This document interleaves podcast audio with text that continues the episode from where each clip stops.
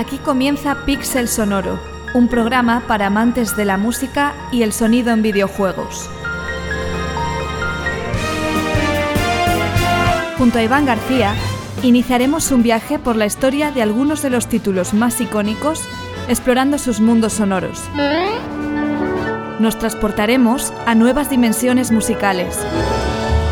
Visitaremos cada uno de sus callejones, y aprenderemos de las mentes que han hecho del videojuego una nueva forma de composición. Si te apasiona este mundo, pulsa cualquier botón para comenzar. ¿Nos acompañas?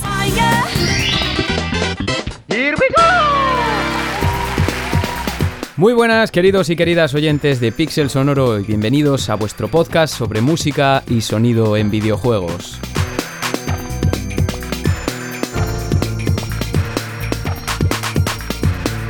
Espero de verdad de todo corazón que hoy vengáis con ganas y con las pilas puestas porque aguarda un programa súper interesante con varias temáticas diferentes y con bastantes detalles. Hoy hablamos de un juego mítico, el increíble título de conducción Outrun de 1986, el arcade de Sega que se posicionó como un antes y un después más o menos en la historia del medio y por varios motivos. Pues de los motivos precisamente es de lo que trata este programa, pero todo enfocado a la música o alrededor de la música. Vamos a hablar brevemente de la intrahistoria de Outrun del compositor de su excelente soundtrack Hiro Kawaguchi, uno de los progenitores del sonido Sega. Desgranaremos también las propiedades del chip de sonido Yamaha IM2151 que incorporaba la cabina original.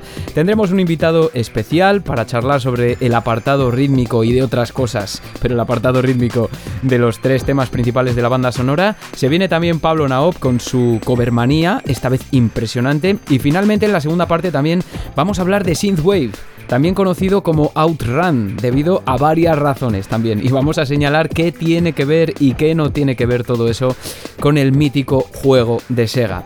Quedaos, en serio, porque se viene programón, super apto además para cualquier público. Venga, que yo ya me subo al Ferrari y arranco.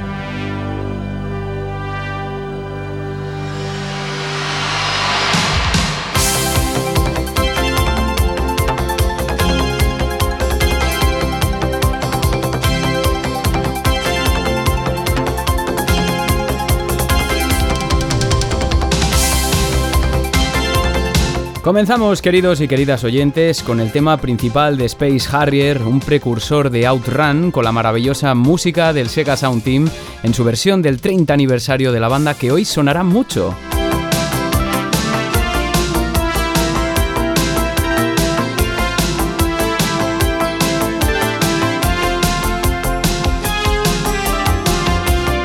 Bueno, como muchos y muchas sabréis, Outrun es un juego, como he dicho, arcade de conducción desarrollado y lanzado por Sega en 1986, por un equipo de 5 personas, concretamente en alrededor de 10 meses, más o menos, entre 8 y 10, eso es lo que se dice.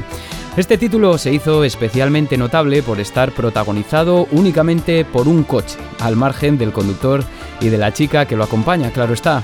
Pero un coche muy especial, el Ferrari Testarossa, un icono de su tiempo que el jugador debía conducir esquivando el tráfico y las inclemencias del asfalto a través de diferentes niveles de lo más variopinto, luchando además contra el cronómetro, nuestro principal enemigo de hecho. Este fue el único auto que incluyó el juego debido a las restricciones de memoria, pero la idea es que hubiese también otros Ferraris acompañando al legendario Testarossa, un auto que la marca italiana comenzó a fabricar en el año 1984, porque Outrun era un juego de conducción libre, digamos, algo que era relativamente ignoto en su época, o dicho de otro modo, perseguía que el jugador disfrutase de la conducción y de los paisajes que proponía su colorido apartado artístico, dejando quizá de lado el factor competitivo, al menos en lo que se refiere a otros rivales.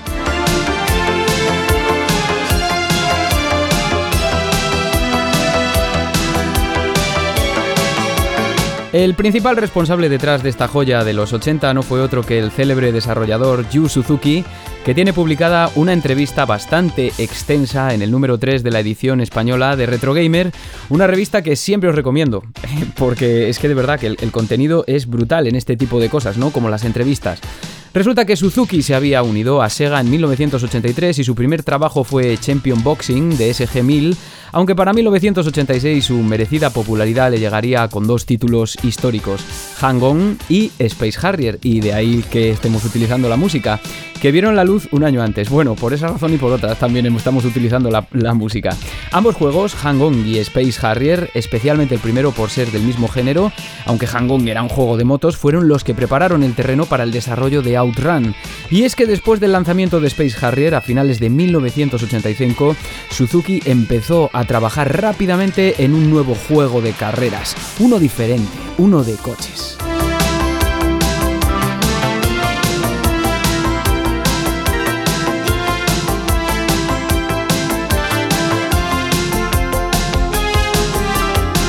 Oye, qué bien le pega al discurso esta música, ¿eh? Yo me la quedaba ya para, para muchas partes de este programa. Bueno, una de las razones principales que condujeron al desarrollo de Outrun fue la gran rivalidad que entonces existía entre Namco y Sega en el ámbito de las máquinas arcade. Suzuki se había propuesto ya desde el desarrollo de Hang-On superar al fantástico Pole Position de Namco, que había salido muy atrás en 1982, pero que era muy importante, que tomó una espectacular popularidad a comienzos de la década. El mismo Hang-On bebía, en cierto modo, del planteamiento de Pole Position, como otros muchos, y hay otra de las razones para que Yu Suzuki quisiese hacer algo diferente. Otra de sus motivaciones, al margen, como señalan en Retro Gamer y también mi compañero, por ejemplo, Edgar Fuentes, en la magnífica y extinta columna Vandal Game Music, fue la película de 1981 Los Locos del Cannonball, carrera de locos en Latinoamérica o Cannonball Run en inglés, protagonizada por Bud Reynolds, Roger Moore y Jackie Chan, entre otros. Estrella internacional de cine, asesino implacable, Casanova, poeta, filósofo. Se podría decir que soy una leyenda de mis tiempos. Su idea era, como sucedía en la película, realizar un juego de conducción en el que se recorriesen grandes distancias y que por consiguiente apareciesen varios paisajes. Como los de la película no eran muy variados, pues Yu Suzuki lo que sintió es la necesidad de empaparse e inspirarse de otros lugares reales, y por ello decidió recorrer varios países de Europa, entre ellos Alemania, Suiza, el Principado de Mónaco o Italia, los cuales, como no podía ser de otra forma, recorrió en coche. Hay una reflexión que sale de este artículo del número 3 de Retro Gamer del que os he hablado que me parece especialmente atractiva y es que Outrun es no solo una reinterpretación colorida y a la japonesa, por así decirlo, de los paisajes de Centro Europa, sino también una expresión de la burbuja económica que se vivió en Japón durante los 80. Es decir, conducir a todo trapo por parajes de ensueño y con un Ferrari rosa no parece del alcance del común de los mortales. Es como un, una especie de vivir a tope, ¿no? De nuevo, la interpretación del juego dentro de su contexto me parece especialmente importante aquí.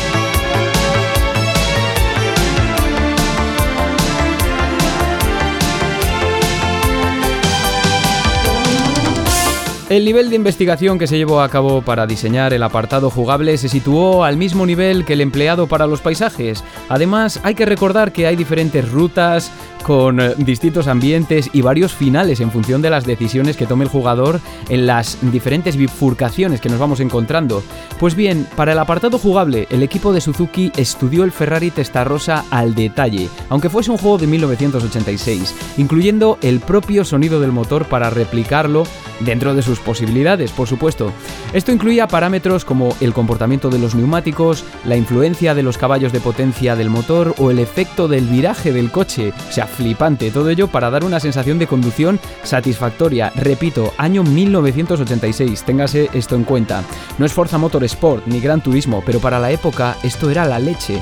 Por añadido, se omitieron explosiones al chocar con los vehículos que nos estorban en el camino u otro tipo de reacciones violentas del coche, aunque los vuelcos son ciertamente desternillantes, a decir verdad, eh, pues todo eso se omitió precisamente para favorecer el hecho de que el jugador tomase gusto por conducir y de este modo volviese una y otra vez a la partida.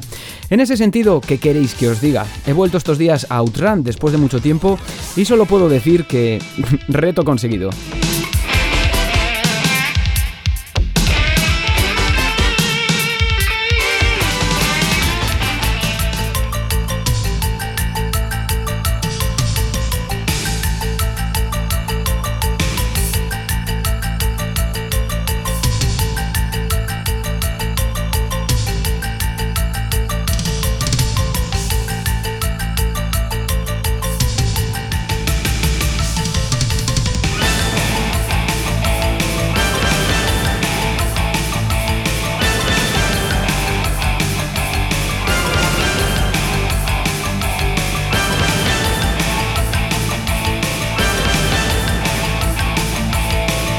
Volando nuestro Ferrari Testarossa descapotable, llegamos a la creación del apartado musical, que para eso estamos en Pixel Sonoro, ¿o no? Lo que estamos escuchando es el tema principal de Afterburner, también la versión del 30 aniversario del Sega Sound Team, que os recomiendo a todos muchísimo ese álbum. En este apartado, en el musical, Yu Suzuki también lo tenía bastante claro, varias cosas al menos. La primera es que el tempo de las composiciones debía situarse alrededor de los 150 pulsos por minuto para que la música se adecuase al ritmo del gameplay. La segunda es que en ella debían recrearse en la medida de lo posible instrumentos como la guitarra eléctrica y la voz también, es decir, que en un principio la banda sonora se pensó como que tenía que tender al rock. Y finalmente esto no fue posible de todo debido a que, como diremos más adelante, el chip de sonido de la cabina pues no permitía utilizar muestras PCM y, pero bueno, la tercera cosa que tenía Yu en mente, y la más importante, es que acudió a Hiro Kawaguchi, o Miyauchi también, lo encontráis así escrito porque era conocido así hasta entonces, acudir a él para realizar los temas del videojuego después de su gran trabajo con la música de Hang-On, el cual desempeñó casi de forma accidental.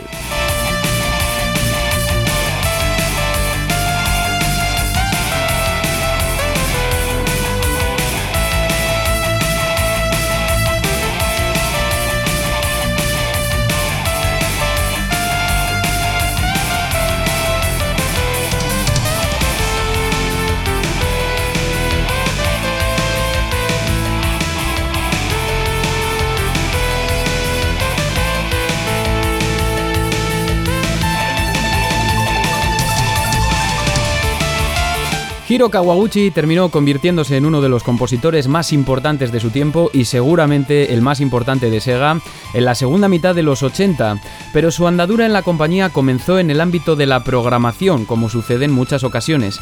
Nacido el 12 de abril de 1965 en Chiba, como se especifica en el perfil del compositor de la web eh, Video Game Music Online, que siempre os recomiendo, Kawaguchi recibió clases de música cuando era un niño, pero igual al principio no les hacía mucho caso. Esto es algo que es sorprendentemente común entre compositores y compositoras de videojuegos eh, de ese tiempo en concreto, ya sabéis. Bueno, en cambio con el paso de los años desarrolló un gran gusto por la música folk de artistas como Masashi Sada y comenzó a tocar la guitarra. Su primera penetración en el mundo de la programación se produjo con el ordenador Commodore VIC que al igual que sucedió con eh, ZX80 y ZX81 en Europa, fue un ordenador súper importante para la formación de los primeros programadores de videojuegos en la década de 1980. Kawaguchi ingresó en Sega en 1984, sorprendentemente uno de sus primeros trabajos, un dato importante como programador fue Guilds Garden, como señalan en Retro Gamer, un juego para Sega SG-1000, la precursora de Sega Master System, en el que coincidió con nada menos que Yuji Naka, uno de los padres de Sonic. Como dije, el descubrimiento de la faceta de Kawaguchi se produjo casi por casualidad cuando Yu Suzuki escuchó algunos temas que se dedicaba a componer en su tiempo libre. Entonces decidió designarle para Hang-On y tras su éxito pasó a ocupar el puesto interino de creador de sonido en el equipo. Su siguiente trabajo fue nada menos que Space Harrier, qué decir, por eso estaba sonando la música de Space Harrier. Poco más hay que añadir a lo que señala, por ejemplo, Chris Greening en Video Game Music Online. Fue la persona que comenzó a definir el sonido Sega, si es que existe como tal ese sonido Sega. El designio para Outrun no fue por consiguiente ninguna sorpresa a esas alturas. Kawaguchi volvió a hacer historia con los cuatro tracks que componen la banda sonora, más que historia yo diría. La banda sonora, la música de Outrun es una piedra angular cuando se habla de música de videojuegos y fuera de los videojuegos. Y en este programa veremos también por qué. Además, Kawaguchi aportó su sello personal con los medios al alcance, dejando una música más alejada del rock, próxima al jazz fusión, Latin Jazz, que entusiasmaba en Japón durante los años 70 y 80, la fusión, ¿no?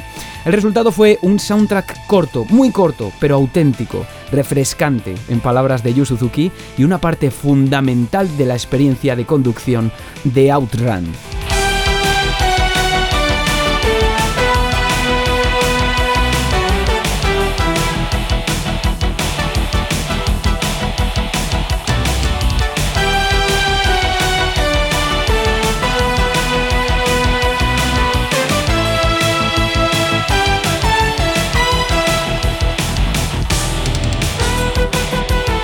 Querido, querido oyente de Pixel Sonoro, esto es Like the Wind del videojuego Power Drift.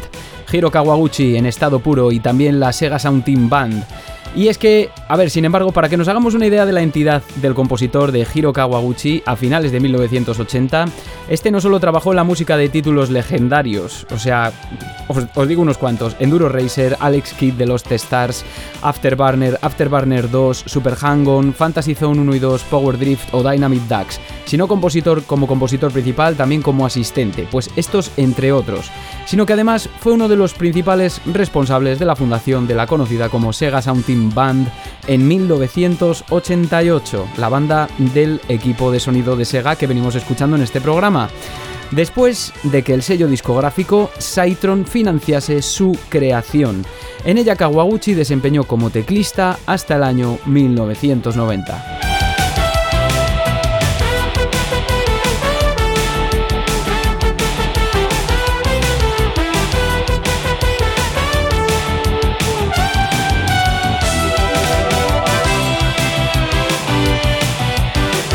En la nueva década, Kawaguchi siguió componiendo, tanto para arcades como para juegos de sobremesa, y tal es el caso de Sword of Vermilion, el título de Sega Mega Drive. Su figura en general tuvo el reconocimiento merecido por parte de Sega durante esta década porque fue nombrado director de la sección de sonido del departamento Sega AM3, una expansión de la división arcade, de modo que se dedicó a supervisar y contribuir al sonido de varios proyectos, entre ellos Outrunners, Daytona USA o Fighters Mega Son buenos ejemplos, aunque entonces las tareas más arduas de composición recayeron sobre Takenobu Mitsuyoshi, Takayuki Nakamura y Yasuhiro Takagi. Su legado se ha expandido, digamos, más allá de estas décadas, ya no porque hay muchos más trabajos en su haber, sino porque en la segunda mitad de la primera década del 2000 vieron la luz juegos como Outrun 2006 Coast to Coast, Sega Rally 2006 o Afterburner Climax, en los que colaboró de manera crucial y también colaboró como productor con el sello Wave Master para lanzar algunas compilaciones de sus juegos, esto sin contar la cantidad de veces que se han versionado sus temas, que eso ya sería otro tema completamente diferente. Una historia muy interesante y larga la de este compositor, de la que he destacado algunos puntos que me parecían importantes aquí. Os dejaré el enlace eh, a la biografía completa, al perfil en Video Game Music Online del compositor y a la base de datos Video Game Database por si queréis saber más sobre él. Os lo dejaré todo en la descripción del programa. Os prometo que si sois jugadores y jugadores desde hace mucho tiempo, este hombre os ha influido, si no directa, indirectamente y mucho.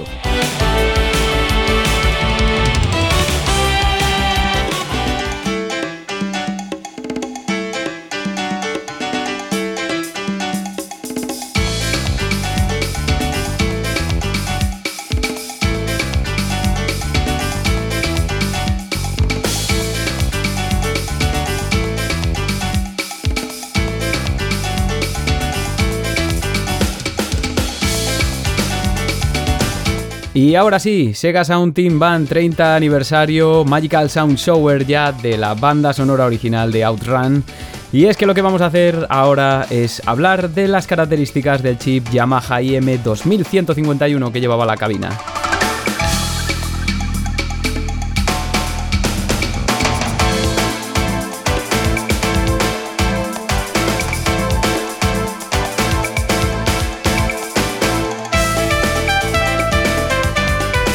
La cabina Outrun, así conocida, fue diseñada especialmente para la ocasión basada en la placa Sega System 16. Las placas de estas cabinas montaban el chip de sonido nuestro protagonista Yamaha IM 2151 con varios diseños, cabina con ruedas, volante y controles y también el modelo con volante de pie, con el modelo stand, ¿no? De, dicho de algún modo. En 1987 el juego fue convertido a plataformas domésticas como Spectrum, Amstrad, Commodore, Atari ST y también a Commodore Amiga por US Gold, uno de los un precursor de Eidos en 1987. En el portal Sega Retro se puede consultar el manual de datos original del chip IM 2151 con toda la información relacionada con sus capacidades de audio. Ya hemos hablado hablado de él, lo hemos mencionado anteriormente en Pixel Sonoro, hace bastante, eso sí. Quizá en lo que más nos hemos parado es en el 2612 que montaba Sega Mega Drive o Sega Genesis y en el 2610 que llevaban varias cabinas arcade famosas de los 90 al que de hecho le dedicamos un programa entero que se titula De Stravinsky a Metal Slug. Hace mucho tiempo, os lo recomiendo. Ambos chips, el 2610 y el 2612, son parientes de este, del 2151, que es especial porque fue el primer chip Yamaha que implementó por completo síntesis FM en los videojuegos. Además, y esto es importante para la temática que tratamos hoy, lo aviso, este chip se relaciona directamente con los que incorporaron los sintetizadores Yamaha de la gama DX, como el DX21 y especialmente el Yamaha DX7, que sin duda le confirieron el DX7, sobre todo buena parte de su identidad al sonido de los años 80, o que lo definieron, como dicen algunos, y yo estoy convencido de ellos. Y aquí algunas de las pruebas.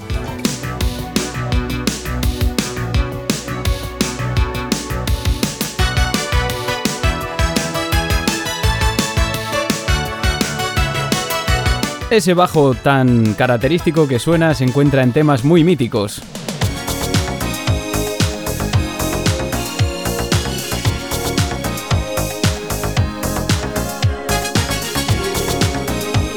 Igual algunos ya lo relacionáis con Sega, pero es que no solo está en estos dos, en realidad está en muchos más temas.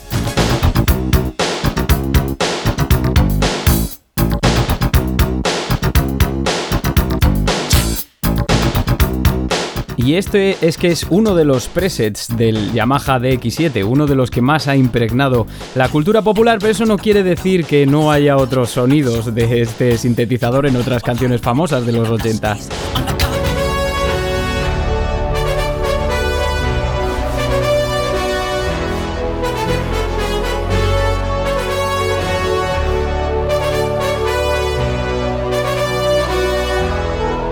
Porque oye, ¿quién no conoce la trompetería de The Final Countdown de Europe? Pero es que, ¿qué me decís del xilófono que suena en África de Toto?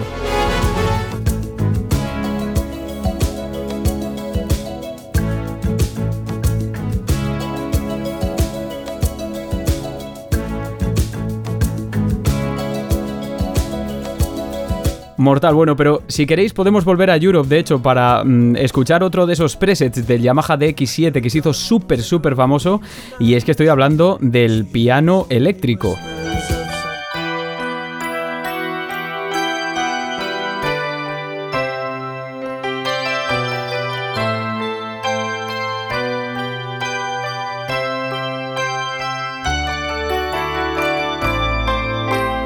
Bueno, en todas estas canciones se encuentran presentes, por lo tanto, sonidos del Yamaha DX7, un legendario sintetizador lanzado en 1983. Ya veis que más característico de la época no puede ser. Y es que la síntesis FM, que fue patentada por Yamaha años atrás, cambió un poco el curso de la historia de la música electrónica porque ofrecía una alternativa a la síntesis sustractiva que empleaba la mayoría de los sintetizadores de su tiempo y de manera relativamente eficiente porque permitía sintetizar sonidos de manera digital. El DX7 fue una revolución en su tiempo tanto por incorporar este tipo de sintetización como por los seis operadores con los que contaba y la capacidad de emitir 16 sonidos simultáneos, sin olvidar la adición de puertos MIDI, que entonces no era de lo más común. Pues el Yamaha 2151 que incorporaba la cabina de Outrun, como ya he dicho, era un pariente bastante cercano del DX7. Tenía dos operadores menos, cuatro en total de tipo M, de forma casi idéntica a la de Sega Mega Drive, cada uno con un oscilador de diente de sierra y un generador de envolventes, así como ocho canales de frecuencia modulada de 8 bits, de los cuales el último podía ser sustituido por un canal de ruido. El chip era capaz de generar, por consiguiente, varios efectos, aparte del ruido, así como vibratos y modulación de la amplitud de las ondas. Precisamente por estas propiedades fue un bombazo durante la década de los 80 en cabinas recreativas. Otras compañías de hecho ya habían creado chips de audio que hicieron historia. Namco fue probablemente de las más importantes con su chip de tabla de ondas, del que también hemos hablado. Algunos de los juegos arcades que incorporaron el chip Yamaha IM2151 a la placa fueron Marvel Madness en 1984, Gauntlet en 1985, Bionic Commando en el 87, Altered Beast 88, Golden Axe, Street Fighter 2 también en el 91, entre otros. Todo esto ya os digo, para que os hagáis una idea.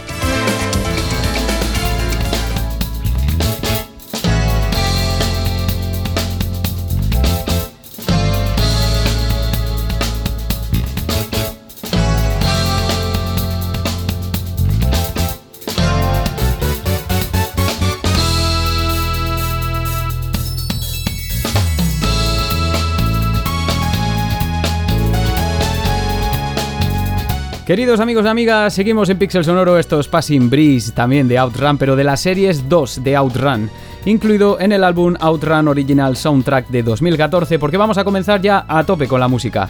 Algo importante antes de entrar a destacar algunas de las características del material musical es que yo creo que lo primero que hay que decir es que el juego permitía escoger la canción que iba a sonar de fondo en la radio, entre tres, lo que ya de primeras coloca la música del juego en el plano diegético, ojo, y ofrece una perspectiva adicional de la importancia que iba a adquirir el plano musical en el apartado lúdico. Y esto no era de nuevo lo habitual en el momento. Tanto es así que yo diría que se trata de uno de los factores que convierten una sencilla experiencia en algo apetecible para ser jugado una y otra vez, desde luego, junto a su colorido apartado artístico. La radio se ha convertido en un instrumento importante en determinados géneros de conducción, sobre todo de mundo abierto, GTA es quizá el mejor ejemplo. Y como veíamos en aquel episodio junto a Adrián Chamizo hace ya tiempo, que os recomiendo también, la radio es capaz de aportar una pátina extra a la textura narrativa o también configurar la experiencia de juego del individuo que en función de sus gustos elegirá una u otra música. Esto es algo similar, pero a niveles muy básicos, lo que propone Outrun, ¿no? Básicos porque solo hay tres tracks. No obstante, en resumen, el juego ya te ofrece de primeras configurar tu propia experiencia musical durante la conducción. Ese es el punto.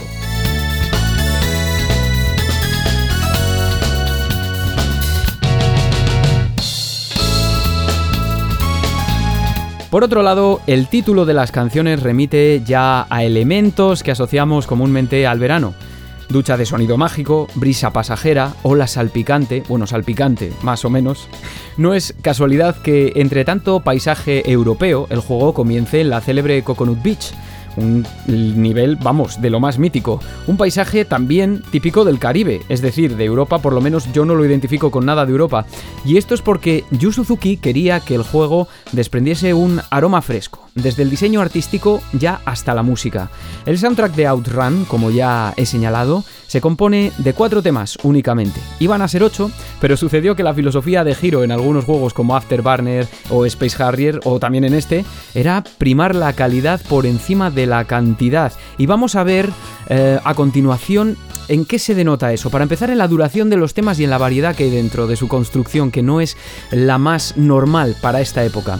Otra cosa no, pero Hiro cumplió con lo que decía. Eso sí, se alejó un tanto del rock, que en un comienzo era la idea de Yu Suzuki. Y de nuevo, escuchando la banda sonora de Outrun, nos vienen a la cabeza artistas como Chick Corea, como Casiopea, Piper e incluso Santana, como señala mi compañero, como me señala mi amigo Edgar Fuentes, debido a la clara vertiente latin fusión de, de tracks como Magical Sound Sour o este mismo que estamos escuchando, Passing Breeze.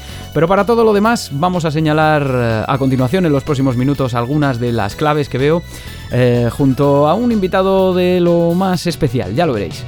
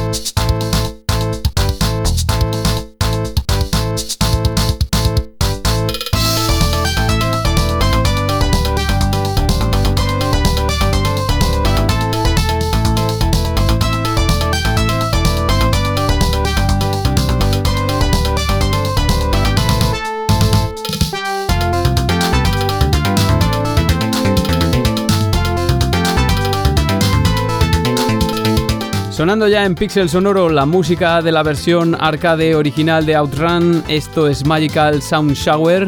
Y para comentar brevemente algunos aspectos de esta música, especialmente el apartado rítmico, que es eh, claramente mi punto débil, me he traído a mi buen amigo David Higo, eh, batería profesional, chiptune drummer como él se define que hace poquito también ha versionado el tema en su canal y que sigue trabajando en versiones de Outrun. ¿Qué tal, David? ¿Cómo estás? Bienvenido a Pixel Sonoro de nuevo, que ya has estado aquí. Bienvenido. Es la primera vez en directo. Muchas gracias por la bienvenida. Estoy pletórico de felicidad. La verdad es que a David, le, a David le, he avisado con muy poco antelación, entonces, porque se me ocurrió de repente, digo, hostia, qué bien estaría que viniese David, que sabe muchísimo sobre esto y además conoce bien el soundtrack eh, a, Pixel Sonoro. Lo que pasa es que le he avisado con poca antelación y bueno, aquí estamos un poco de manera improvisada, pero que la improvisación también nos mola, que para eso somos músicos de todas formas. Y oye, antes de nada, David, eh, ¿dónde tú te dedicas a hacer muchos covers también de muchas canciones, pero sobre todo de videojuegos y haces también tus propias composiciones. ¿Dónde te puede escuchar la gente?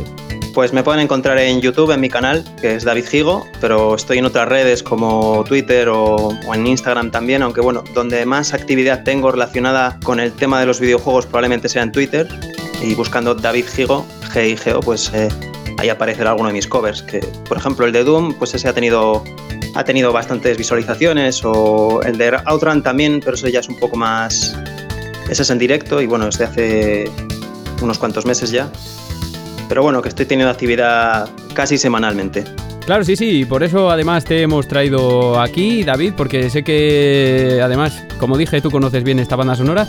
Y la primera, eh, Magical Sound Shower, que yo creo que es uno de esos temas eh, icónicos, eh, todos lo son, de, mm, de, Outrun, pero yo creo que Magical Sound Shower, igual es por mi preferencia personal, es, de, los que más se me quedaron en la memoria. Y hemos dicho, ya he comentado aquí en el programa, aunque tú no lo has escuchado, que evidentemente eh, esta banda sonora se sustenta sobre muchos elementos de la fusión, especialmente con el, eh, con el jazz, que era muy del gusto de los japoneses en los años 70 y también en los 80. Y eh, hay aspectos rítmicos, especialmente de esta pieza, que lo relacionan igual, no sé qué opinas tú, con la salsa. Hay parte de clave del son cubano, 3-2. pero me gustaría que me comentases tú qué es lo que ves, porque evidentemente lo iremos descubriendo a lo largo de estos minutos. Tú ves muchas más cosas que yo ese tema es, eh, para mí también es el más interesante del, juego porque tiene, dices que juega con muchos elementos rítmicos, yo diría que juega con, casi todo, casi todo lo que hay está fusionado en este tema, es como un resumen de todo lo que puedes encontrar en el juego, o, casi, es una declaración de intenciones, ¿no? Y es un tema que es verdad que tiene, tiene las claves cubanas eh, en esos cortes, las tiene en forma de obligados, no las tiene en forma de, de un elemento rítmico en la, en la percusión, ¿no? sino que toda la banda, eh, cuando aparecen esas, esas claves, pam, pam, pam, pam, pam, toda la banda va al unísono. Eso es lo que llamamos en música un obligado. ¿no? Y ese es uno de los motivos por, el que, por los que yo elegí este, tema de todo el soundtrack, pues elegí mm, hacer este tema como parte de mi repertorio porque es muy interesante. Eso por un lado, pero por otro, el tema se inicia con un cencerro muy característico que hace prácticamente es la, clave de la, de la salsa, y de la salsa, de la samba. Y esto es algo que se da mucho en la fusión. Eh, la música brasileña, como bien sabes, pues es una música muy particular, en el sentido de que se ha mantenido muy separada de todo lo demás y entonces tiene unos elementos intrínsecos muy propios que son únicos de la música brasileña, en especial rítmicamente hablando. Y con la música cubana pasa absolutamente lo contrario. La música cubana es una música que es todo mezcla de un montón de cosas. Entonces, en este tema es muy interesante porque han cogido y han mezclado las dos cosas sin ningún tipo de, sin ningún tipo de tapujos. Y les ha salido bien. Quiero decir que no, no lo digo como algo malo, es, es una fusión auténtica. No, además los temas de Outrun yo creo que se escuchan... Hay algo hubo muchos meses de desarrollo de Hiro Kawaguchi, de todo el equipo en general, pero Hiro Kawaguchi digamos que tuvo como alrededor de, según dicen, entre 8 y 10 meses para componer tres temas. Y yo creo que incluso para ser de un chip programable, eh, se escucha todo muy orgánico. O sea, no hay como muchas repeticiones, no está basado en loop, sino que es, relativamente extraño para esta época. Eh, ahí también, por ejemplo, en el piano hay como una especie de tumbao, no sé, se ve que que está muy trabajado todo, o sea, que es muy orgánico realmente, ¿no? Sí, yo diría que es una música que está compuesta mm, de una forma muy extraña para ser un, videojuego, en el sentido de que está compuesta como para que la toque una banda, porque hay secciones que claramente están preparadas para poner un solo de un instrumento. No recuerdo el año, no sé si es del 87, no, recuerdo el año de, este juego, 86, pero eso es algo 87. Eso es algo que en esa época es muy novedoso. Para los videojuegos lo más fácil era coger y poner una melodía, hacer un loop que se repitiera. Sí que es verdad que hay videojuegos que son muy interesantes en el sentido de que tienen estructuralmente hablando una parte A, una parte B, tienen cambios, tienen puentes, pero no hay una sección de ahora solos en general, de la misma manera que, la hay en este juego.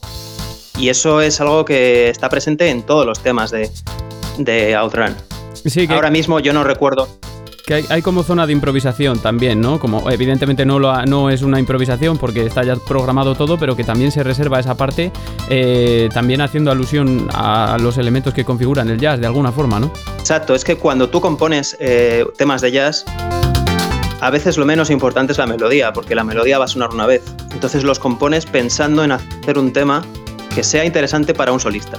Hay, a ver, hay, hay jazz y jazz. Lógicamente, cuando hablamos de jazz, pues es un lenguaje, es un lenguaje, es un estilo, es algo muy amplio, pero en general un tema de jazz es algo, un tema que vas a escuchar pocas veces porque en su lugar va a aparecer el solo, o va a haber una improvisación, o va a haber lo que sea.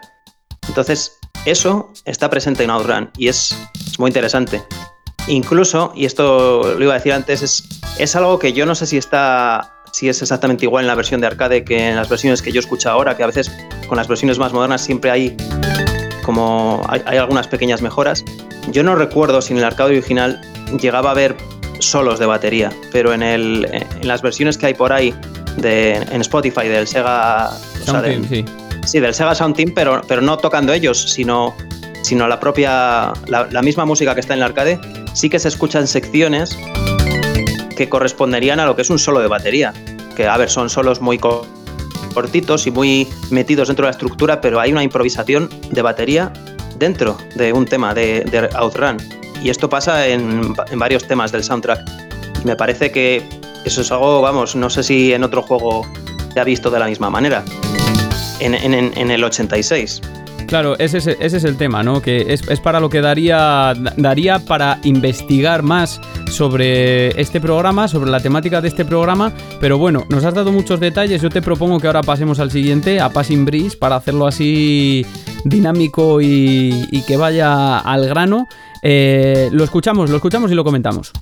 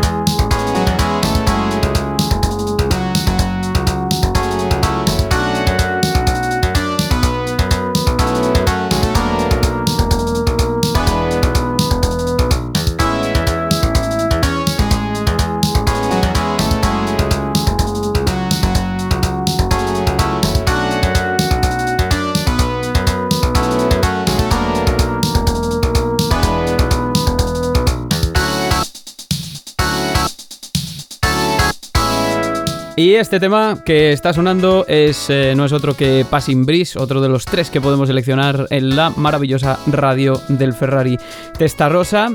Y eh, bueno, yo te mandé un, te mandé un audio ayer, David, precisamente, eh, porque el bajo de esta canción en concreto me gusta bastante, pero tiene una acentuación muy peculiar que a mí me recordaba a la samba y yo te pregunté, te mandé un mensaje allí por Telegram y tal y, me contestaste con un término que a mí me sorprendió bastante. Háblanos por favor de, tu interpretación de esto que es que es eh, tiene elementos de la samba pero más próxima a algo que se llama samba funky. Háblanos de eso, por favor.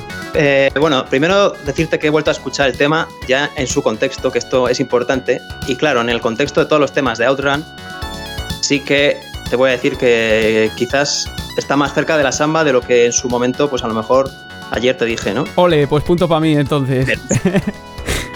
márcatelo, márcatelo, pero sigue sin ser samba, ¿vale? No, no es que me vaya yo a poner purista, pero no es una samba pura, porque lógicamente no lo es. A quien podrías preguntar estas cosas es a un bajista, que, claro, me estás preguntando en batería, pero los bajistas también tienen su, su parte aquí, ¿no? Que, porque en este caso el patrón de lo que a ti te ha dado la pista para pensar que podía ser una samba ha sido el patrón de bajo, que sí que es verdad que es un patrón con esa figuración rítmica de corchea con puntillos semicorchea, que eso es samba de libro. Sí, como punt, pum, que igual. pum, pum, pum, que es, es, eso. Yo lo que se lo canto a los oyentes para, para que me entienda todo el mundo, pero ya está. Sigue, sigue, David, que te he cortado, porfa. No, no, está perfecto. Así me lo recuerdas a mí también. Y claro, yo es verdad, escucho eso, se escucha claramente, nadie puede nadie puede negar eso, pero le faltan otros elementos rítmicos para ser una samba. Sin embargo, sí que es verdad que tiene parte del carácter de la samba, eh, a lo mejor en el sentido de que son melodías más eh, con notas largas, algo más tranquilas, a pesar de ser un tema con, con una rítmica muy rápida, etc. Lo que también tiene son elementos de funky, porque ahí sí que los ritmos de la batería y los ritmos del bajo también son ritmos que encajan perfectamente dentro de lo que sería un funky, no un funky de música disco, no un funky de necesariamente estoy pensando en algo quizás más eh, cercano a James Brown, pero con ese toque un poco más improvisado, algo un poco más moderno, algo incluso más funky fusión, que es lógicamente es lo que es, pues es fusión, pues es funky fusión. Y sí que me suena a samba y a funky. Entonces por eso yo digo que, se puede acercar a lo que en algunos lugares llaman samba funky. Pero también me gustaría aclarar una, una cosa de este término. El término samba funky es un, es un término que hace referencia a uno de los palos de la batucada, que a la gente que haya tocado alguna vez en batucada pues le sonará. ¿no? Una de las cosas que se suelen tocar es la samba funky, que tiene algunos elementos en común con la samba y otros con el funky, como es lógico. pero que, pero que claro, si uno se pone a investigar sobre el tema, en cada sitio pues le llaman samba funky a una cosa y, por eso no, no, me quiero mojar demasiado en este término, pero vamos, que es algo que existe, que yo no, no me estoy inventando yo, que la samba funky es algo que, que está ahí, que, que tiene también algo de la rítmica de la samba, pero bueno, tiene otras características más cercanas al funky. En concreto en este tema, pues lo que se escucha muy claramente, sobre todo en ciertas secciones, es el, es el ritmo de la, de la caja, acentuando en el 2 y el 4 de cada tiempo, ¿no? que eso es pues, común al rock, al pop, al funky, a cualquier música, lo que llamamos el backbeat. Y entonces, claro, eso ya se lo, se lo lleva completamente por otro sitio. La samba tiene, rítmicamente hablando, pues otros elementos como pues, pueden ser la, clave, que hablando de clave de samba, pues la tenéis en el tema anterior. Al principio del tema Magical Sound Shower, pues ahí estaría la, clave.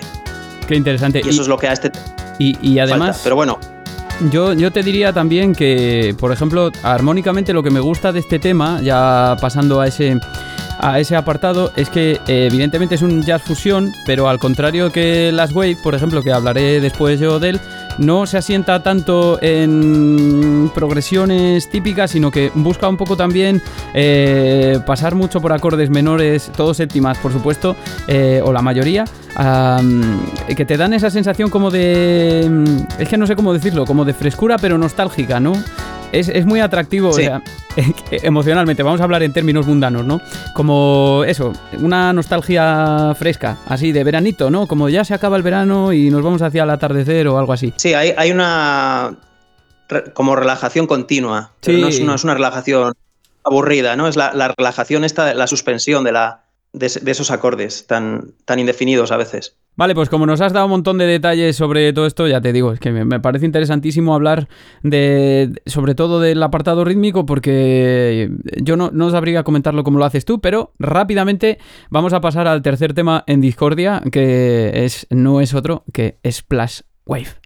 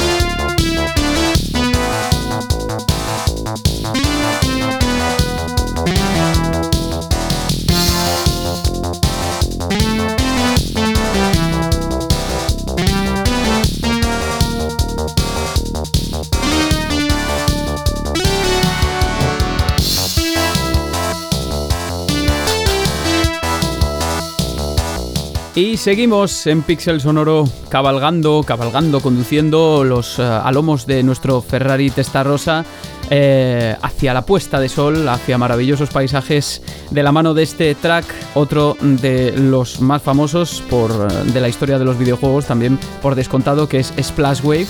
Que no sé qué opinas tú, David, pero a mí me parece que la prerrogativa para Hiro Kawaguchi al principio era que compusiera un, un soundtrack que, que, estuviese más cercano a los elementos del rock y que, y que igual esta es la más, la más rockera de los, de los tres, salvando también la fusión. Hombre, sin, ninguna duda. Incluso a nivel tímbrico, pues eh, tiene, tiene otro carácter, ya desde el primer momento. A mí me recuerda un poco a Deep Purple, fíjate, fíjate lo que te digo. No, no sé por qué, o sea, lejanamente. Eh, igual estoy pensando en Highway Star, no, no, pero no, no, pero lejanamente sí, no sé cómo decirlo. Perdona, que te he cortado, sigue, por tiene, tiene como esa, esa forma de, como de caminar, ¿no? Que tienen los, los riffs de guitarra, como que, sí, no, no es que se parezca a Highway Star o a, o a temas de Deep Purple en concreto, pero sí que tiene esa sensación como de cabalgamiento, ¿no? Que es la que, que, que nos da el riff de la guitarra es curioso, me recuerda a un tema del Cosmos Factory de, de Credence, que no recuerdo, es el, es el, primer tema, no recuerdo el título ahora, que porque el tema se inicia con una emiolia, que es este efecto, ¿no? De como una rítmica que se mete dentro de otra, que no es nada complejo. Eh, cuando lo escuchas el tururi, tururi, pues eh, ese grupo de tres notas que se van repitiendo, en realidad estamos dentro de un compás de cuatro y lo que se produce es una especie de pequeño puzzle rítmico, nada que sea especialmente complejo, pero que es muy llamativo, ¿no? Entonces fíjate que es verdad, le proponen componer algo más rockero, pero aún así, en el tema tan rockero, introduce estos pequeños elementos rítmicos que son que lo hacen todo más interesante, más que no es el, el rock eh, aburrido estándar. No digo que el rock sea aburrido, pero me refiero no es un rock predecible donde cada cosa está en su sitio, sino que hay muchos elementos ahí que están como conformando distintas capas rítmicas, que eso lo hace pues, más interesante, porque los músicos de fusión yo creo que no, no saben hacer las cosas sencillas, sota, caballo y rey, siempre tienen que ver dónde pueden rascar un poco más para hacerlo más, más interesante para ellos mismos. Sí, y además lo que, lo que llama la atención es que, al menos en la biografía que hemos leído aquí, la biografía que se encuentra disponible en Video Game Music Online, que es bastante extensa, eh, no se habla específicamente de las influencias de Hiro Kawaguchi más allá del folk japonés, que es una cosa extraña, que es por lo que él empezó a tocar la guitarra, pero eh, desde luego estoy muy de acuerdo contigo en eso que tú dices, o sea, y en lo que veníamos diciendo ya. Eh, se ve que los los temas están pensados sesudamente. En este mismamente también se ve que hay partes intermedias, que no es no es todo el rato lo mismo, ¿no? sino que em, siempre, siempre deja parte para sorprender, es lo que querías decir, ¿no? Sí, sí, es. Y que no hay nada puesto al azar. De decir, bueno, ponemos aquí ponemos aquí un, un riff de guitarra y, que la cosa tire para adelante, ¿no? siempre hay algún elemento más que a lo mejor no te fijas mucho, pero ahí está, eso lo hace, es una música mucho más compleja. En todos los instrumentos podrían, podrían haber sido líneas más sencillas y siempre hay alguna pequeña variación, siempre hay pequeños detalles que, aunque sea algo programado, siempre da la sensación de que es una música muy orgánica, muy como si la estuviera tocando alguien. Y un detalle interesante, están las tres alrededor digamos, si queremos ponerle pies tonales, alrededor de la nota La. La menor, la mayor, la menor o... sí, es por orden, creo que es de las que hemos hablado, bueno, pero que están girando alrededor de la nota La. Y la última, la, última de ellas, Last Wave, la reservada a la pantalla de créditos de puntuaciones, está en Do mayor.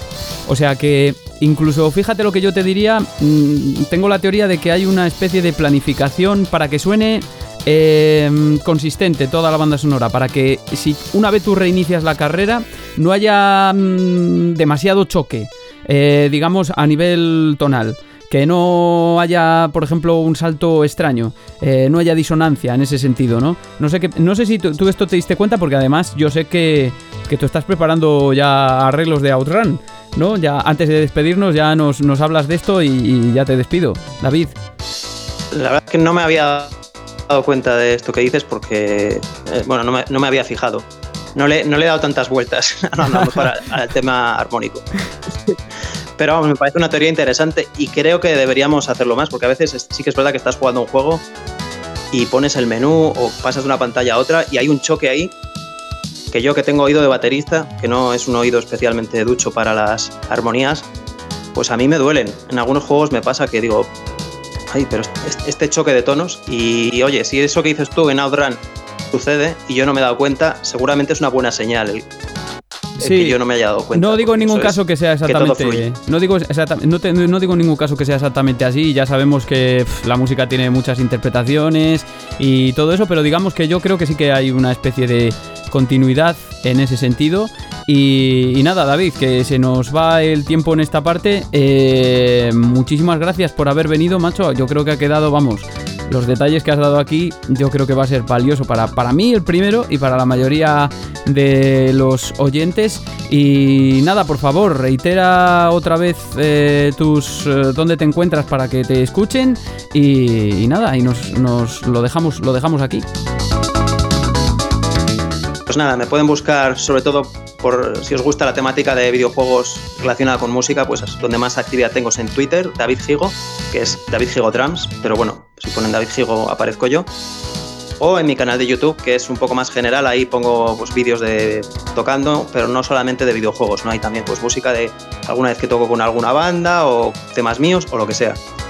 Y bueno, sobre Outrun, eh, quiero preparar, hay un tema que toqué en el Museo del Arcade Vintage, que hay un vídeo que está tocado en directo, pero claro, el sonido que está ahí pues es un sonido del directo de ese día que pues se oye el ruido de, la gente, el ruido del ambiente, entonces sí que quiero preparar una versión un poco más más limpia en estudio, como otros temas que estoy haciendo, como cualquier otro de los que haya subido recientemente, pero con el Magical Sound Shower. Oye, pues nada, muy, muy interesante. O sea, súper, súper, súper interesante. David, amigo, muchas gracias por haber venido a Pixel Sonoro. Espero que, vamos, ha sido la segunda, espero que no sea la última y que, podamos seguir colaborando porque es un lujo tener a gente como tú aquí comentando estos aspectos de, los soundtracks de los videojuegos. Gracias a ti por invitarme.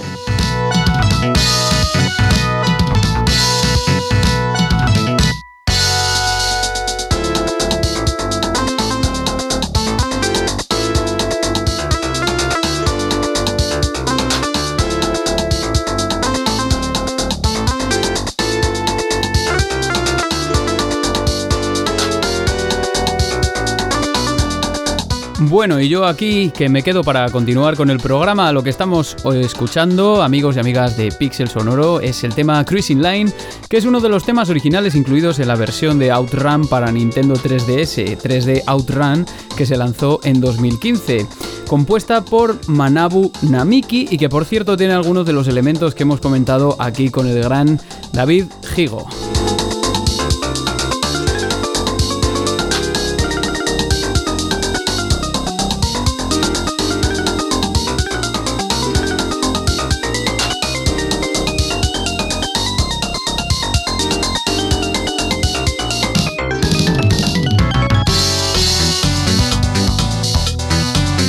Óyeme, fíjate, vaya fiesta que estamos montando ahora mismo, bueno, que llevamos un rato montando en el podcast. Y vaya líneas de bajo que tiene todo esto, EGA, sonido Sega puro. Que ahora que lo pienso, eh, no estaría mal hacer un programilla sobre esto, sobre el sonido Sega. Lo que pasa es que si te metes en el sonido de cada compañía, Madre mía, ahí hay tela para cortar. Esta música me recuerda a mí, por ejemplo, aquel maravilloso juego de Sega Genesis World Cup Italia 90 que venía incluido en los famosos eh, cartuchos Mega Games, Sega Mega Games, que qué recuerdos. Bueno, y a otros tantos juegos de Sega también, como Super Hang On, claro, evidentemente. Eh, pero bueno, vamos a continuar porque con este detalle eh, hemos terminado la carrera y nos dirigimos hacia la pantalla de títulos.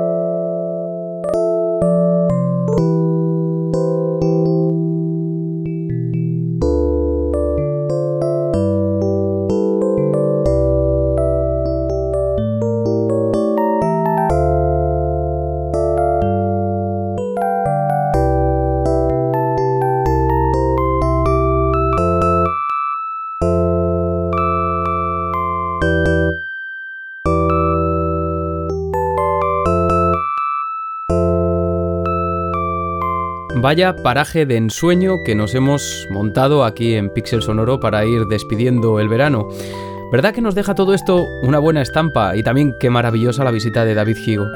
Nosotros nos encontramos en el menú de puntuaciones de Outrun con este maravilloso tema de fondo Last Wave con el que me gustaría hablar someramente de los sonidos de Outrun y la relación del chip Yamaha 2151 con el famoso DX7, el mítico sintetizador de los 80 que definió buena parte del imaginario musical y extramusical que se tiene de la cultura de la época, como ya comentaba anteriormente. Os recuerdo que han estado sonando los temas de la versión arcade original incluidos en el álbum Outrun Original Soundtrack que salió en 2014, recopilando en varios volúmenes eh, de la música de los juegos de la saga. Last Wave es un tema, este que estamos escuchando, de fondo sencillo, que emocionalmente nos puede evocar la calma de un atardecer después de la tormenta o de un paseo ajetreado en coche, como es este caso. Está escrito alrededor de Do mayor, con progresiones armónicas que siguen más o menos las convenciones del jazz, esto es 2-5-1 con algunos acordes sustitutos, más o menos con añadidos, ya os digo, y llama la atención poderosamente el apartado tímbrico en este caso que no es otro que uno de los presets del piano eléctrico de Yamaha, del DX7, que se puede encontrar de manera fácil en cualquier instrumento virtual que replique el DX7. Hay varios, yo tengo uno de ellos. Ahora lo vemos, mirad cómo suena, por ejemplo, más o menos, el preset del DX7 llamado Electric Piano 1 con el pedal pisado.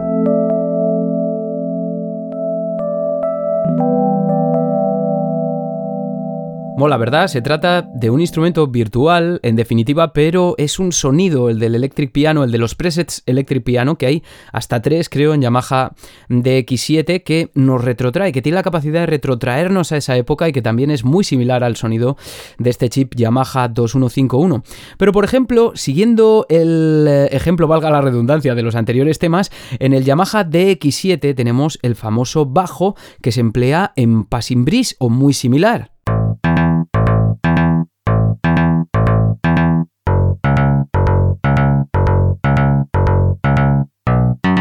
Ya me diréis a mí a quién no le recuerda este sonido aislado a ya por lo menos a Sega Mega Drive, los que hayáis tenido Sega Mega Drive porque era similar, pero también tenemos en el Yamaha DX7 en cualquier instrumento virtual el preset Brass 1, hay también 3 de Brass, que es análogo al que se oye la recreativa y que voy a tocar así por encima un poco.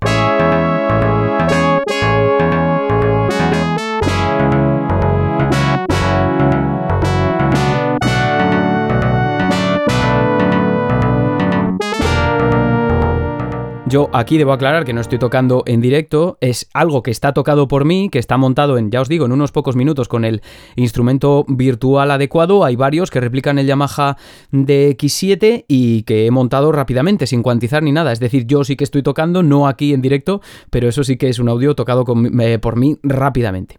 El caso es que me encantan todas estas cosas. A mí esto me vuelve loco y poder probar eh, con todo esto, pues utilizando los sintes digitales, que es una novedad que quería incorporar para el podcast año y que ya se hizo, por ejemplo, con el famoso Korg Wave Station, en el que se inspiró David Wise para crear Aquatic Ambience de Donkey Kong Country.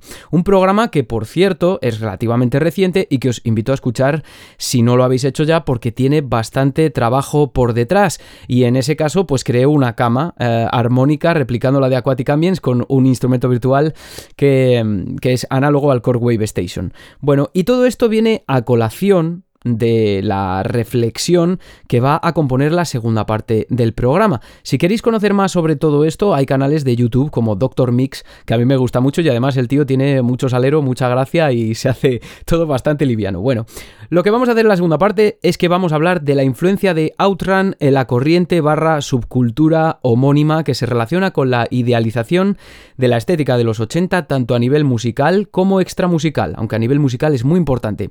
¿Qué tiene que ver Outrun con el synthwave o el vaporwave, por ejemplo? ¿Cuáles de sus características integran lo que hoy se conoce como cultura Outrun? Oye, ¿y cuál es su historia, no? ¿Cuál es la historia del Outrun o del synthwave? Pues todo esto en la segunda parte, pero antes viene Pablo Naop con Covermanía.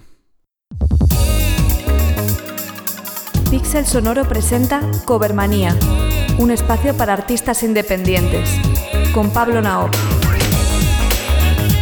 Pues aquí llega Pablo Nao para sacarnos momentáneamente, eso sí, de estos parajes idílicos de ensueño que recorremos en nuestro Ferrari descapotable. ¿Cómo estás, Pablo? Bienvenido a tu sección, bienvenido al paraíso. Gracias, Iván. Sí, pues un gusto. Y no, vamos a seguir con esos eh, resorts paradisiacos, veraniegos, para que se los imaginen para que los imaginen. para que los imaginen y para que los tengan aquí, aquí ya presentes todos con la música. Que vamos, vamos además, más adelante vamos a definir la música como un mecanismo de abstracción. Vamos, perfecto para este tipo de cosas. Y oye, que me complace mucho poder traerte por fin a un sitio cómodo, que últimamente era todo muy retro, incluso un poco incómodo para ti para buscar versiones, pero yo creo que con esta no has tenido ningún problema. No, para nada. Es que, bueno, la música de este juego pues es icónica. Eh, si se le puede llamar banda sonora a esos cuatro tracks que tiene. Pero es este increíble. La verdad es que el trabajo de Hiro pues ha trascendido mucho y los fans, los músicos no han parado de producir covers de, esta, de esta música. Y en esta ocasión pues traemos una que va a romper un poco con el resto del episodio en términos de género musical pero que yo creo que les va a encantar bastante. Ah, pero a mí es la que más me gustaba. Ya veréis, ya veréis que va. Vamos, eh, bueno, te dejo a ti, que tú eres el maestro en todo esto. Eh, preséntanos a ver, Pablo, ¿qué nos has traído ya este Covermania edición Outrun? Claro que sí, pues se trata de un cover de Passing Breeze de la banda The Game Brass, que como su nombre lo indica, son un conjunto instrumentos de metales, de instrumentos de viento, que no le piden nada a la 8-bit Big Band, que de hecho muchos de sus colaboradores pues han estado en esa escena del jazz, de música de videojuegos en Estados Unidos, y pues ellos son eh, bastantes y colaboran con muchos más. En este, en este caso del, del tema de Passing Breeze, tienen una colaboración con la banda Con Soul, no confundir con The Consoles, que esa es la otra banda de la que hablamos en el episodio de Shadow of the. Claro, porque tiene. Aquí se trata de una banda. Ajá. Tiene como un juego de palabras, ¿no? Con console. Exacto. claro. Sí. sí, sí, sí, sí. Entonces, estos son otros de Estados Unidos, pero la banda principal es de Game Brass y de hecho el arreglo, que sé que a ti te gustó mucho, es de Thomas Kresge, quien es un colaborador frecuente de la banda de Game Brass. Gran parte de sus arreglos eh, vienen de él y el tema eh, fue incluido en un álbum que ellos lanzaron por allá de 2020, eh, dedicado a temas justamente veraniegos, tropicales de música de videojuegos, ¿no? Y pues escogieron uno que le va al dedillo. Que se llama, el álbum se llama Brasino Isles eh, Tropical Cruise de, de 2020, ¿no? Exactamente. Y ellos pues llevan haciendo música desde 2018, les digo, una gran banda de muchos integrantes música de cámara o música eh, más culta, si le podemos llamar, pero excelentísimo. Pues sin más dilación, de Game Brass, Passing Breeze, vamos a ponerla.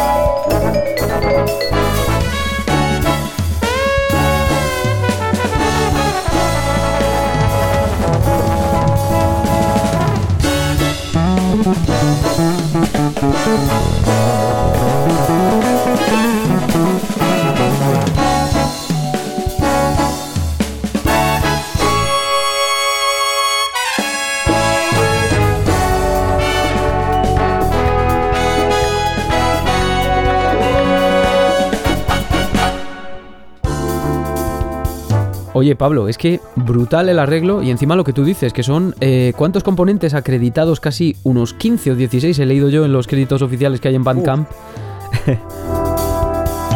Exactamente, sí, siempre son unos ensembles monumentales. La verdad es que yo les recomiendo mucho que revisen toda su discografía porque se van a encontrar unas joyas que no tienen idea. Siguen activos al día de hoy, acaban de lanzar un álbum dedicado a videojuegos indie, antes de eso un álbum dedicado a temas del espacio, entonces realmente no hay pérdida con un álbum dedicado, un álbum Game dedicado a, a- a temas del espacio. Sí, sí, se llama Brass Effect.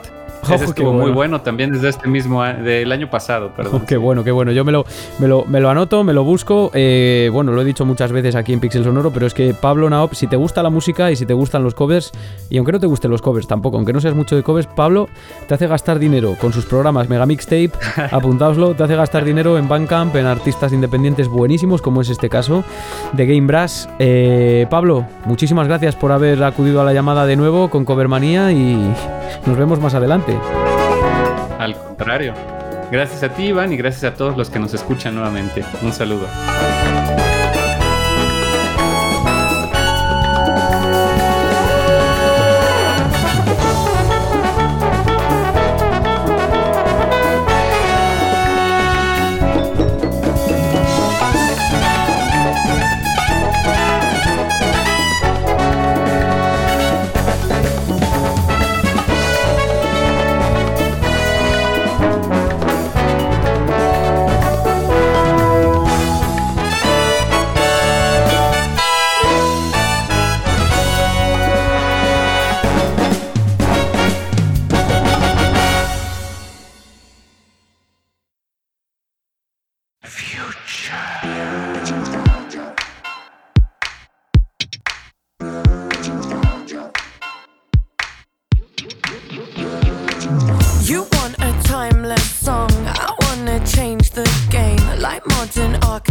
Arrancamos esta segunda parte en Pixel Sonoro con Dua Lipa, una artista que yo nunca pensé que fuese a sonar en el programa, aunque ahora que lo pienso detenidamente, igual sí que la he puesto en, alguna ocasión. Bueno, no, recuerdo exactamente, yo creo que no. Espero que no me la tiren también por derechos de autor, que nunca me han tirado nada, pero oye, con esta música nunca se sabe. Lo hablábamos precisamente ayer por el grupo de, de Podgaming. El caso es que a mí es una artista que me encanta, me encanta todo lo que hace Dua Lipa, pero con este fondo, Future Nostalgia, nos adentramos precisamente en una idea que se relaciona directamente con Outrun, por muy inverosímil que parezca al principio.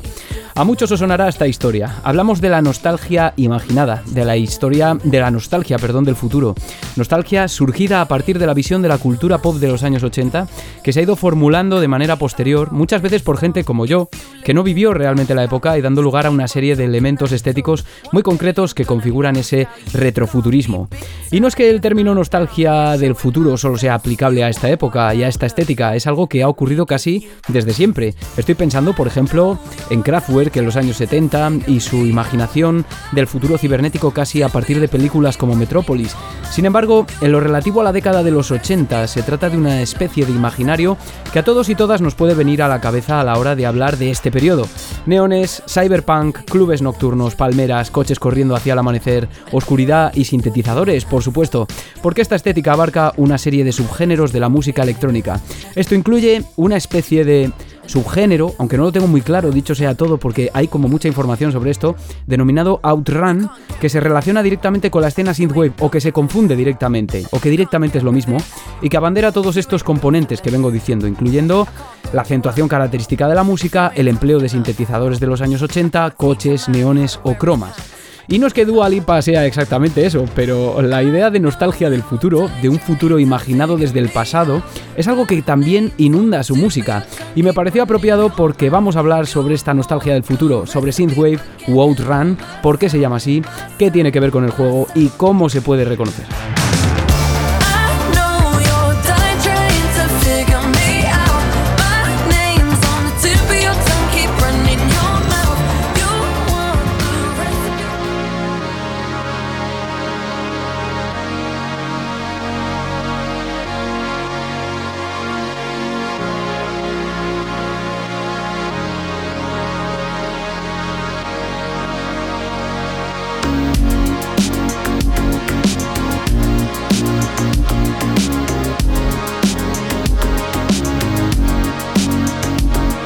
Querido, querida oyente de Pixel Sonoro, volvemos a los días de los CRT. Si es que no se ha vuelto ya, que esa es una corriente que está por ahí, muchos nostálgicos y nostálgicas, y lo hacemos de la mano de Boyce Harper, precisamente CRT Days, este tema fantástico de Synthwave ya. Y es que recientemente ha salido un documental sobre Synthwave titulado La rebelión de los sintes, dirigido por Iván Castell y narrado por John Carpenter, nada menos, que cuenta la historia de este subgénero y al que lamentablemente no he tenido acceso porque es que no se encuentra disponible, pero ni por la vía legal tampoco, o sea, no penséis que es que he intentado piratearlo, no, no, no, es frustrante.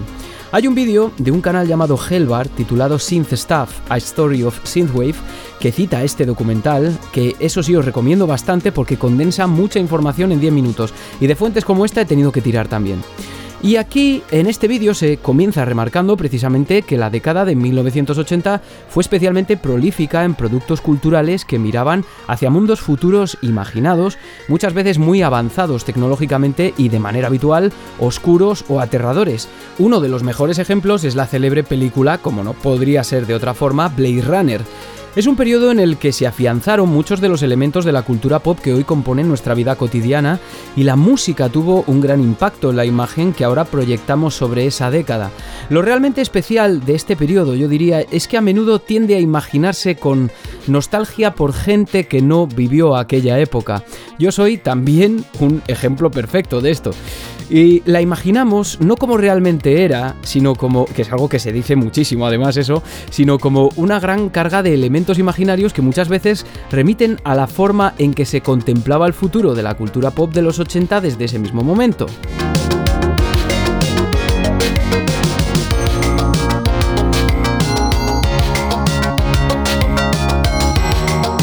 Hay un libro muy interesante con el que tengo algunas displicencias, eso sí, clásico ya en el ambiente académico, digamos, que se llama Retromanía, la adicción al pop de su propio pasado, de un autor llamado Simon Reynolds, quien trata directamente el tema de la nostalgia del futuro. Para el autor, la expresión es difícil de explicar y de igual modo es sumamente complejo señalar un origen porque parece haberse repetido constantemente al menos desde finales del siglo XIX.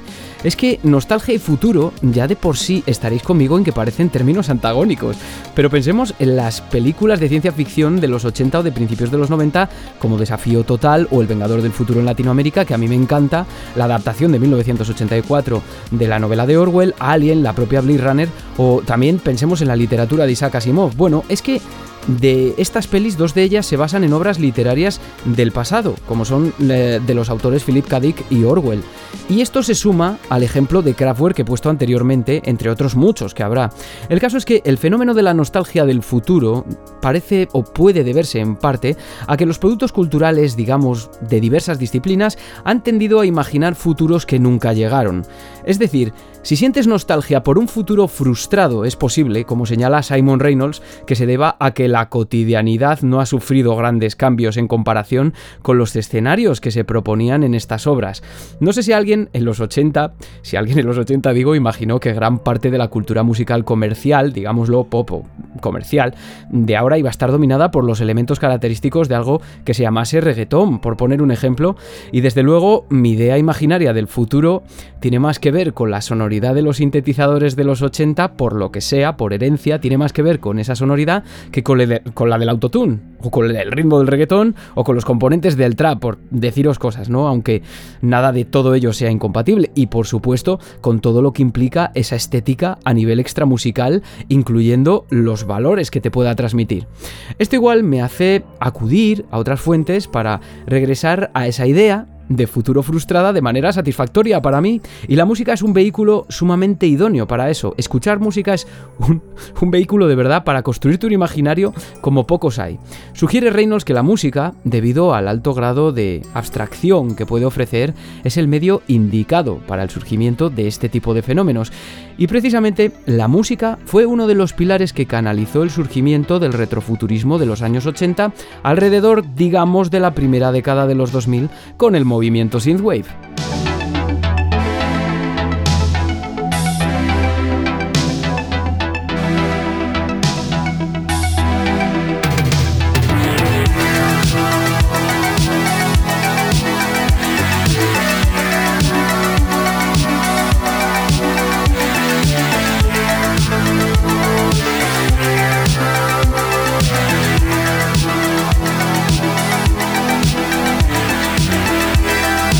Hablemos entonces de Synthwave, un concepto complicado de acotar porque a menudo recibe, como dije, varios nombres. Outrun es uno de ellos, también Retrowave, aunque hay como vertientes o divisiones, Darkwave, Dreamwave, Future Synth, que mantienen muchas propiedades en común.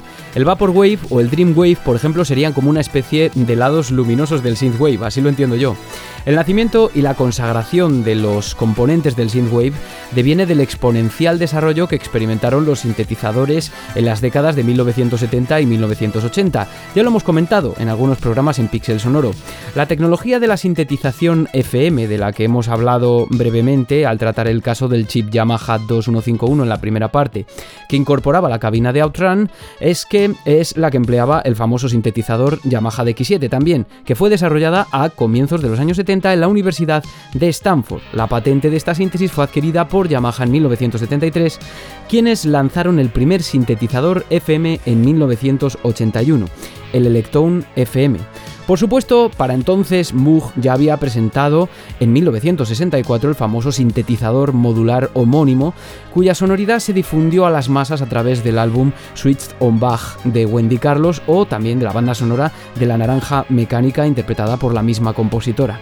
Artistas como Kraftwerk, Isao Tomita o Jean-Michel Jarre en los 70, de los que hemos hablado muchísimo, comenzaron a poner una especie de pedestal para la música electrónica y sintetizadores como el Minimoog, el ARP Odyssey o el EMS Synthi, que utilizaron Pink Floyd en The Dark Side of the Moon, por poner un ejemplo. Esto no quiere decir que de primeras los sintetizadores fueran perfectamente aceptados. En su momento hubo debates sobre la validez, como no podía ser de otro modo tampoco, hubo debates sobre la validez de la irrupción de estas máquinas en la música de estudio que cuestionaban, digamos, el talento de los que eh, tocaban o utilizaban sintetizadores, igual que sucede ahora con el autotune o que sucedió en su día con el micrófono. Tengo por ahí un par de discos de Boston en los que se firma, por ejemplo, con letra pequeña que en el proceso de grabación no se ha utilizado ningún sintetizador, como cuidado, eh, que aquí esto es todo natural. En cambio, ya había artistas como Stevie Wonder que interpretaban el Yamaha CS80, aunque ese debía ser un trasto bastante pesado.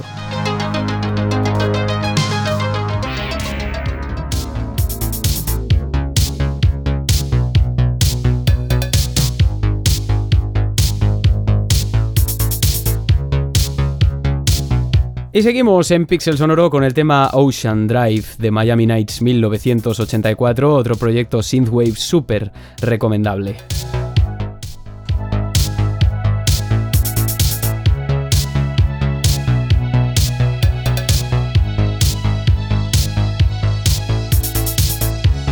Lo que sucedió en los 80 es que esta corriente en ebullición de los sintetizadores terminó de explotar definitivamente cuando se legitimó el empleo de estas máquinas y también de las cajas de ritmo como la famosérrima Roland o la gama Roland TR 808-909 y comenzaron a aparecer en todo tipo de producciones musicales, no solo ya de música electrónica, evidentemente, sino pop, hip hop, rock y música de cine, de series y de anuncios.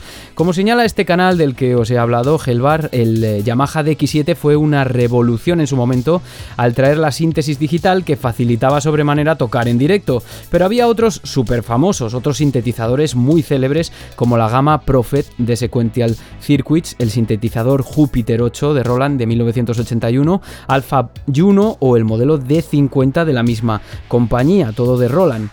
Todo es importante, ¿no? En el cine, compositores como Vangelis, como Brad Fiedel, como Tangerine Dreams, Giorgio Moroder o John Carpenter, este último muchísimo, como se denota también en el documental del que os he hablado, The Rise of the Synths de Iván Castell, son cruciales para fijar los sonidos de la estética, digamos, retrofuturista. Y también a la postre synthwave también, al igual que para los idearios que componen todos esos subgéneros, con películas, evidentemente, como Blade Runner, que además apunta a Cyberpunk, reafirmo. Todos esos momentos se perderán en el tiempo. Como lágrimas en la lluvia.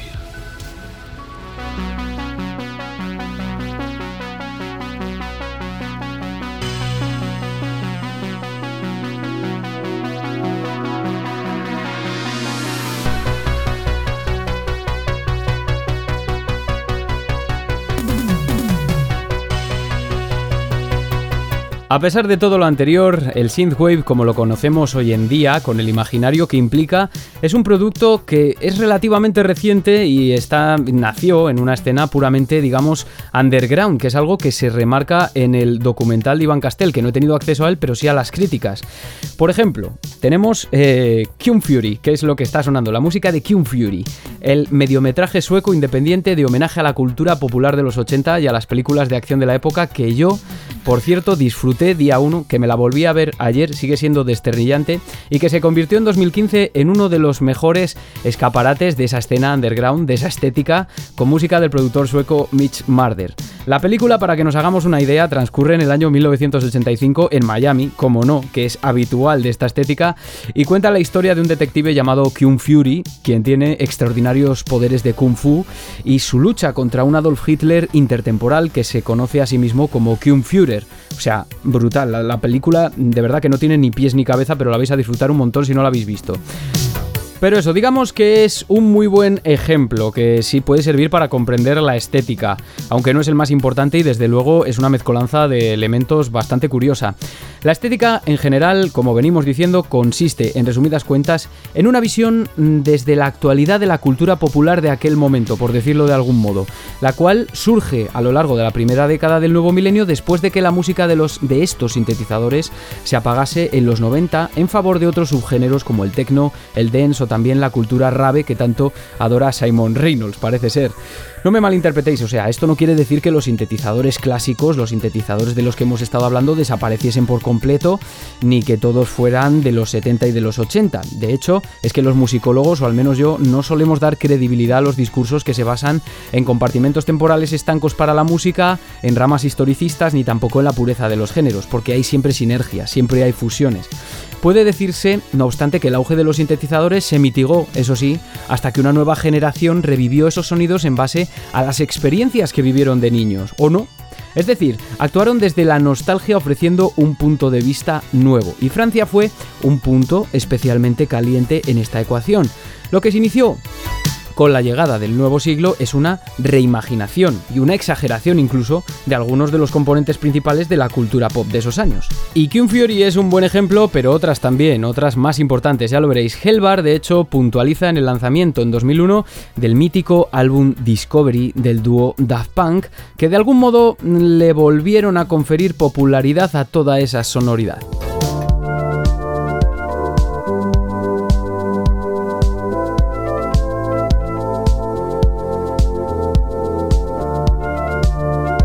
Más tarde llegaría el proyecto College de David Grelier, Justice, Carpenter Brut y sobre todo el surgimiento del personaje que conecta Outrun con toda esta historia, al menos de forma clara, Kavinsky. El sonido synthwave comenzó a popularizarse, aunque no adquirió su nombre realmente hasta la normalización de la plataforma YouTube, donde se fue haciendo más y más popular.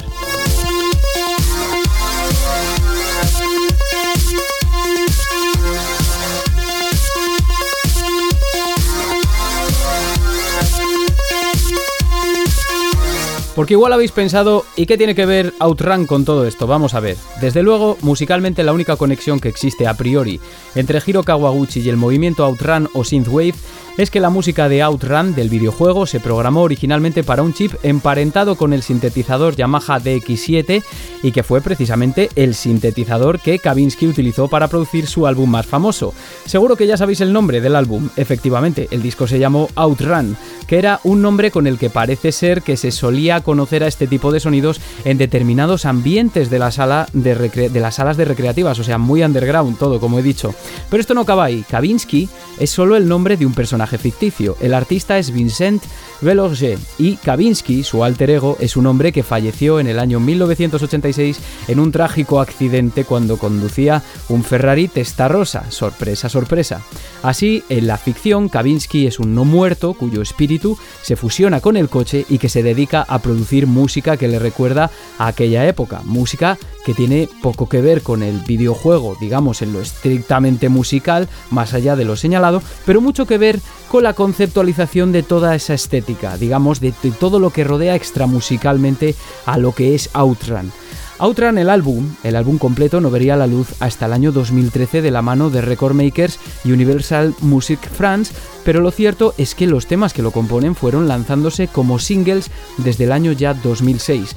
El primero de ellos, lo que estamos oyendo, es un track con un título muy revelador y nada sorprendente a estas alturas, Testarossa Autodrive.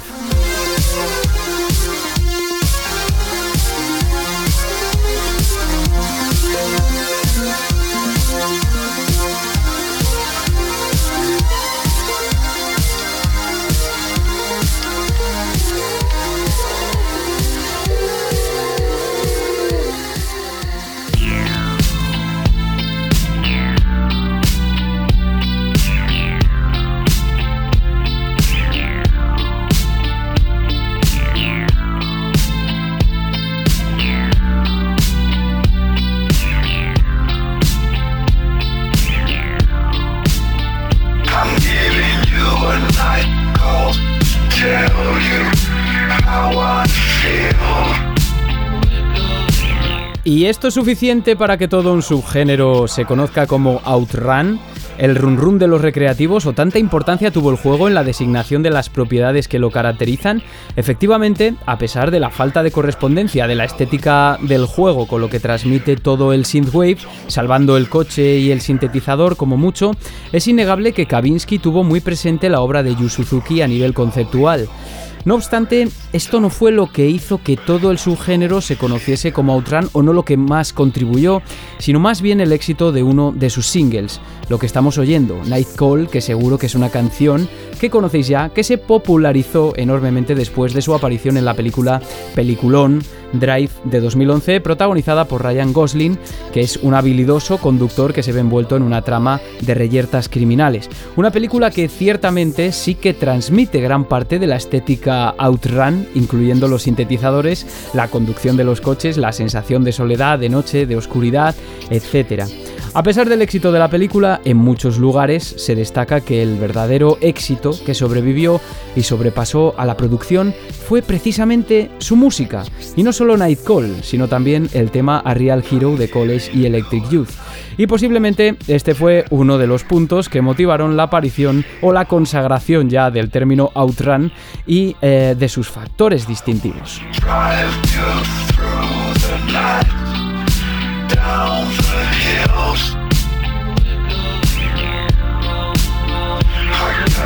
Tell you something you don't want to hear. I'm gonna show you where it's dark, but have no fear.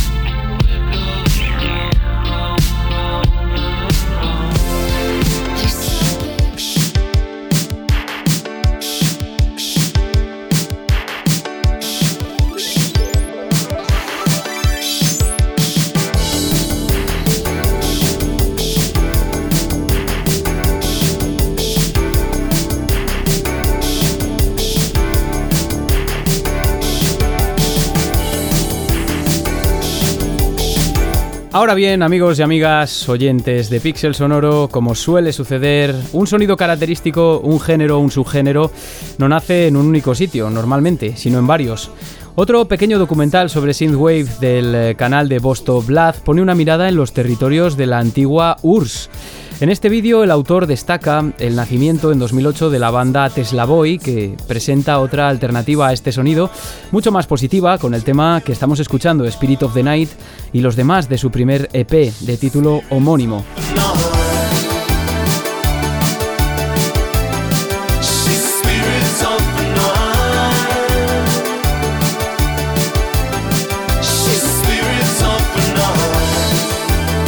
Otros artistas importantes para este sonido son los célebres Carpenter Brut, también de origen francés, los ingleses Gunship o el propio proyecto Waze Harper del sueco Tom Anderson.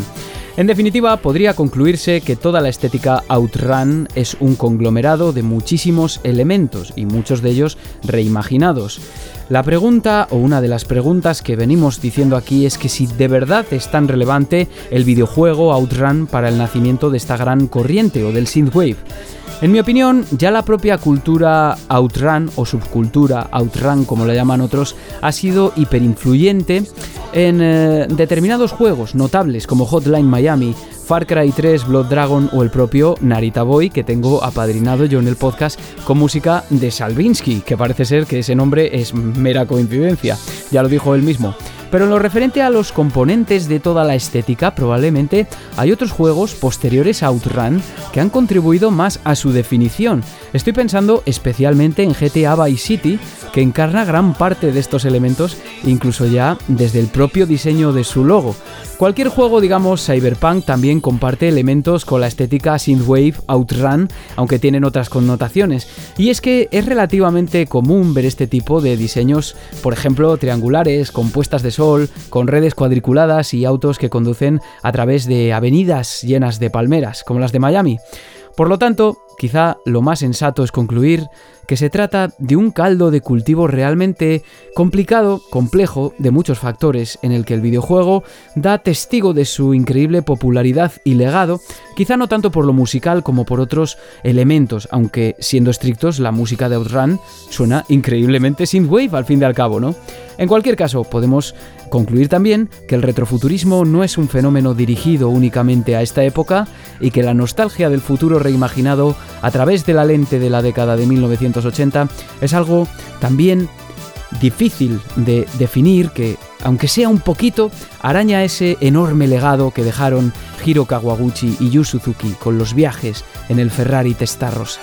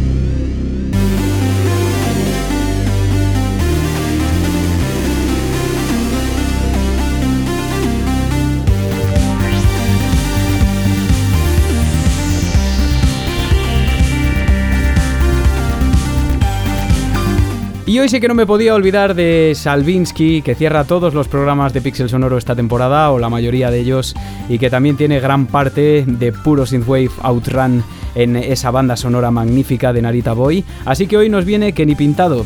Ya os advierto que me ha parecido difícil hablar de este tema porque está muy ramificado y algunas de las informaciones que se puede leer son contrarias o son confusas y tampoco es que yo sea un erudito de la música electrónica, ni mucho menos, aunque he aprendido mucho desde que hago el podcast. Como siempre, os recomiendo que lo mejor es investigar por vosotros y vosotras mismas y, desde luego, darle una oportunidad a todas las versiones de la música de Outrun del videojuego y a todos los artistas de Synthwave barra Outrun que han ido saliendo por aquí.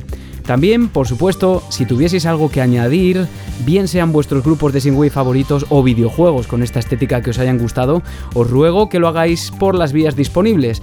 En iVoox y Spotify podéis comentar libremente y también me lo podéis transmitir personalmente al mail pixelsonoropodcast.gmail.com o a Twitter, arroba pixelsonoro, Facebook e Instagram, que es mi cuenta personal, que se llama arroba Iván Pixelsonoro. Además, estamos en la mayoría de plataformas de podcasting, incluyendo Apple Podcast, Google Podcast o Amazon Music.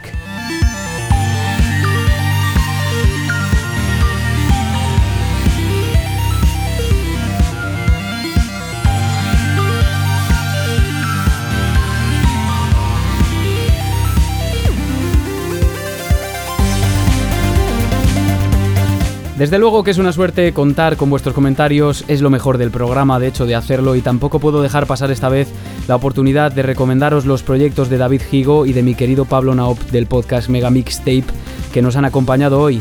Por lo demás, hoy me despido fulgurantemente sin antes desearos que ya sea en el interior de un lujoso coche descapotable o al calor de los neones sumidos en una oscura noche, a cualquier parte y siempre con música. Hasta la siguiente.